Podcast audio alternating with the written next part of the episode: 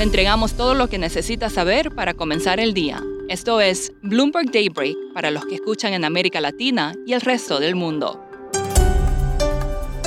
Buenos días y bienvenido a Daybreak en español. Es jueves 30 de junio de 2022. Soy Eduardo Thompson y estas son las noticias principales. Es el último día del semestre y los mercados están nuevamente en rojo por temores a una recesión. Esto a pesar de que el presidente de la Fed, Jerome Powell, dijo ayer que aún espera que Estados Unidos evite una contracción de su economía este año. El S&P 500 cerrará hoy su peor semestre desde 1970 y el Nasdaq desde 2002. Pero no todo es negativo. La economía en China, en tanto, registró señales de mejora en junio. Indicadores de servicios y construcción repuntaron en el mes tras un leve relajamiento de las restricciones por el COVID. Hoy se informa el deflactor del PCE, el indicador de precios al consumidor preferido por la Reserva Federal. El consenso es que el indicador aumentó al 6,4% el mes pasado. Esto se compara con un 6,3% acumulado al mes anterior. El Bitcoin sigue cayendo y se acerca a los 19 mil dólares. La criptomoneda cerraría su peor trimestre en más de una década, pero hay algunos bancos como Deutsche Bank y JP Morgan que dicen que habría tocado fondo.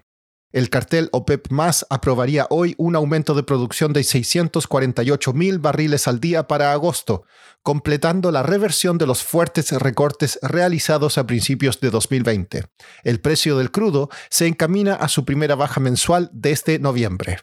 Vladimir Putin dijo que Rusia no tiene ningún problema con el ingreso de Suecia y Finlandia a la OTAN, aunque una expansión a Ucrania es totalmente diferente. En Israel, el Parlamento convocó a una quinta elección general en cuatro años tras el colapso de la coalición de gobierno encabezada por Naftali Bennett. Pasando a América Latina, el presidente electo de Colombia, Gustavo Petro, nombró a José Antonio Ocampo como ministro de Hacienda. El nombramiento debería aliviar a los inversionistas. Ocampo, de 69 años, es uno de los economistas más reconocidos de Colombia y ha sido coautor de libros con el premio Nobel Joseph Stiglitz.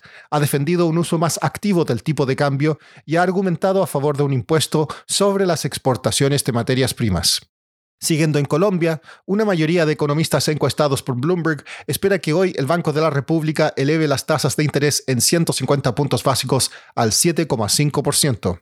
Algunos se inclinan por un alza menor de 100 puntos básicos. El gobierno brasileño nombró a Daniela Márquez como presidenta del Banco Estatal Caixa Económica tras la dimisión de Pedro Guimaraes, quien había sido acusado en un reportaje de acoso sexual. Esta semana, el presidente de Ecuador, Guillermo Lazo, sobrevivió a una moción de censura impulsada por la oposición que buscaba removerlo del cargo. Stefan Kefner, periodista de Bloomberg News en Quito, comenta por qué esto no significa el fin de los problemas para Lazo.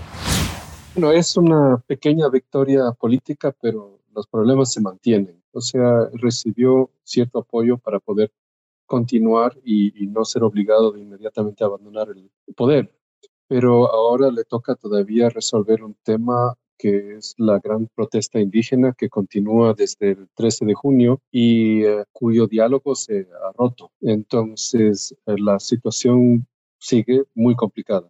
¿Y qué, qué, es lo que necesita para, o qué es lo que ha hecho y qué es lo que tiene que hacer para calmar los ánimos en Ecuador? Bueno, hay intereses muy, muy contrapuestos y una fuerte polarización. Entonces, del un lado, se espera que el gobierno haga concesiones frente a 10 principales demandas del sector indígena, del cual también la pregunta es en qué podría ceder, podrían ceder esas organizaciones que, sean, que, desean imponer eh, a toda costa cada uno de esos puntos y eh, el gobierno ya ha aprobado un paquete de 600 millones de dólares en ese sentido, pero no hay todavía visos de una salida negociada. Y al otro lado, la pregunta es cómo restaurar el orden porque hay, hay graves daños a la economía ecuatoriana. La, la producción petrolera ha, caído a la mitad y muchas otras eh, industrias están afectadas. Incluso también hay problemas de abastecimientos en algunas ciudades hasta con insumos médicos claves. Stefan, ¿cuál es la situación del líder indígena Leonidas Isa? Entiendo que se enfrenta a un juicio. ¿Eso no calma los ánimos? No, para nada. Eso es otro problema. Isa enfrenta su juicio por suspensión de un servicio público durante las eh, protestas del 4 de julio y entonces eso da, un, aunque haya en los próximos días una cierta calma, da otro punto de potencial movilización de sectores indígenas en esa fecha. Por último, una nueva cerveza está ganando adeptos en Singapur. Se llama New Brew y está hecha a partir de aguas servidas o aguas residuales recicladas.